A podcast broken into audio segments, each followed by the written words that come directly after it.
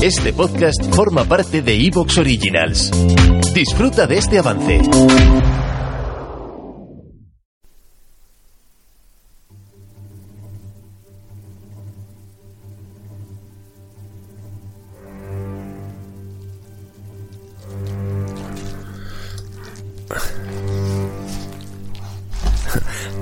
Buenas tardes, niñas.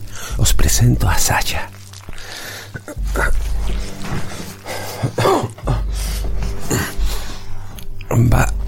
Va a ser nuestra nueva amiguita. Debéis tratarla bien. Es, es algo vergonzosa, ¿verdad, Sasha? Viene para tomar el té con nosotros y para jugar. Y se quedará con nosotros, ¿verdad, Sasha? le ha ocurrido. Le ha ocurrido igual que a ustedes. Sus papás ya no la querían y la abandonaron en aquel lugar oscuro y frío. Pero eso ya no importa. No tengas miedo, pequeña Sasha. No voy a ponerte una mano encima.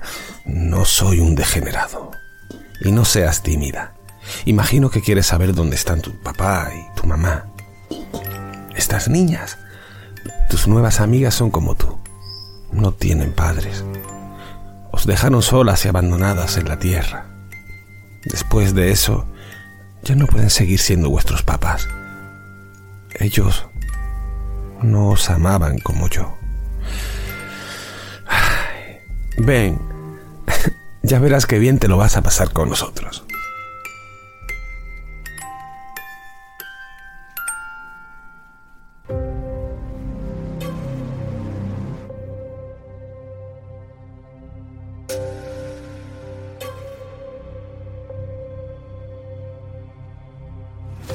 Buenas noches a todos.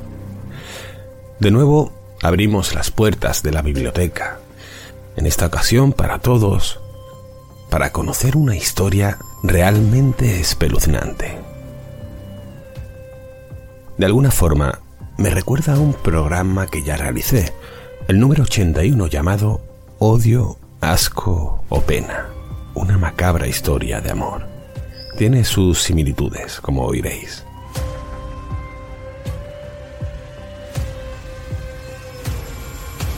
En este programa he tenido la total colaboración en redactar y buscar información de Dani del podcast y canal de YouTube Recre de Guía.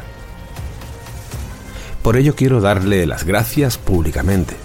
Y aunque su programa no trate de los temas que nosotros solemos hablar aquí, pero al fin y al cabo nos mueve la misma pasión.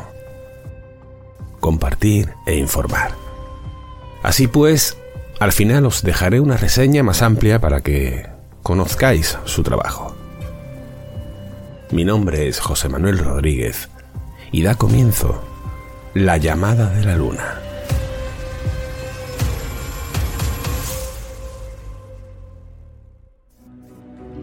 ¿Te gusta el terror? Las leyendas, los enigmas, viajar y soñar, contado de forma diferente la llamada de la luna, donde podrás leer Con los ojos cerrados, con José Manuel Rodríguez.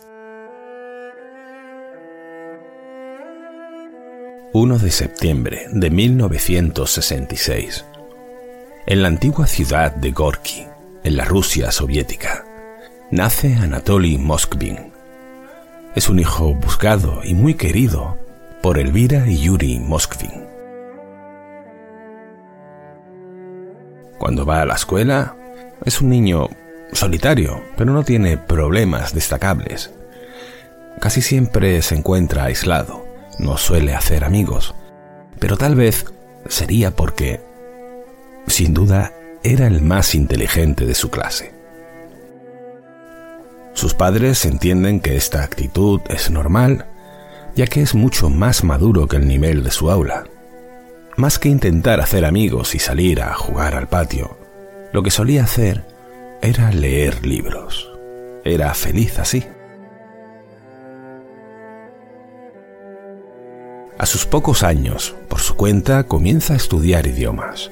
Devora los libros. Únicamente quiere aprender más y más. por los estudios que realizó y por sus conocimientos, la policía llegaría a pedirle ayuda más adelante, en un caso insólito y jamás antes conocido, uno de los más extraños y atroces que según las autoridades rusas han tenido que enfrentarse. La vida en general no le va mal a Anatoly. Su inquietud es aprender, leer, pero hay dos momentos cruciales que le marcarán para siempre. Los dos ocurren a, a una tierna edad. El primero fue en una tarde, cuando estaba en tercero, tras salir del colegio, de regreso a casa, un hombre lo secuestra y abusa de él. El trauma de Anatoly es tan fuerte, repugnante y para él tan vergonzoso, que no se lo comenta a nadie, ni a sus propios padres, hasta que pasan casi 40 años. Fue su gran secreto.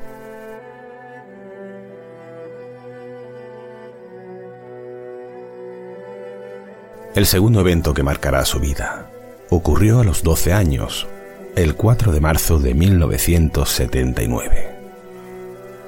El gobierno ruso había puesto en funcionamiento un plan para concienciar, y dicho sea de paso, para usar a los pequeños de mano de obra más que barata gratuita. Consistía en limpiar las calles por barrios, por zonas, de toda la basura que había en ellas y todos los colegios del país competían para saber quién había quitado más cantidad. La escuela ganadora tendría una buena aportación económica para invertir el próximo año. Los chicos se lo toman muy en serio. Anatoly Moskvin fue de excursión con su clase a uno de esos pueblos. Los niños comienzan a recoger latas, papeles, se dividen en grupos.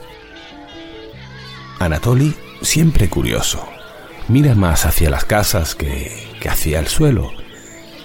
No conoce la zona. Y sin querer, sin saberlo, se mete en un pequeño callejón.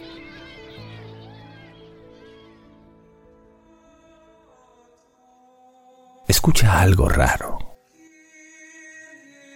Son cánticos en un idioma que no conoce tiene una sensación extraña. Le da miedo escucharlos, pero a su vez quiere saber de dónde provienen. Sus pasos lo llevan a una puerta entreabierta. Se para frente a ella. La puerta se abre. El chico queda paralizado frente a él. Hay un hombre alto, vestido de negro riguroso lo mira. ¿Quién eres, pequeño? Vienes a despedirte de Sasha. Ven, entra. El niño está petrificado. El extraño le agarra de los hombros y lo mete en la casa sin dejarlo pensar. El salón está a oscuras, solo alumbrado por algunas velas. Hay varias personas de pie, enlutadas todas, que vuelven sus rostros hacia él y lo miran en silencio. Mientras el hombre de la calle lo dirige con disimulo hacia el centro de la estancia, el grupo de personas va abriéndose, abriéndoles camino. Al llegar al interior del coro, asustado, puede ver que hay un pequeño féretro.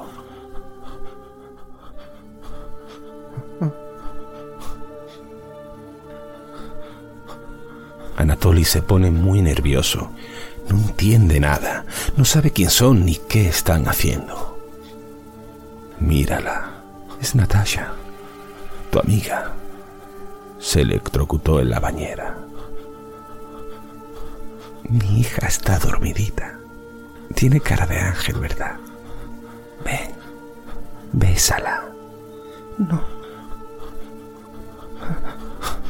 No seas tímido. Vamos, acércate. El niño da un paso atrás. La cara de la niña le causa pavor. Jamás ha visto un cadáver y aunque parece dormida, hay algo que no va bien. Una mano firme y fuerte agarra a Anatoly de la nuca y le empuja hacia la pequeña Natasha. Bésala. Vamos, dale un beso.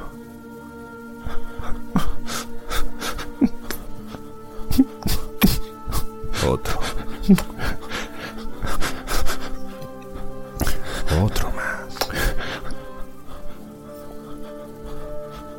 El niño sollozando es obligado a besar tres veces en la frente helada de aquel cuerpo inmóvil. Cuando se yergue y se da la vuelta para irse, ve a la madre de la fallecida, quien le sonríe con triste dulzura.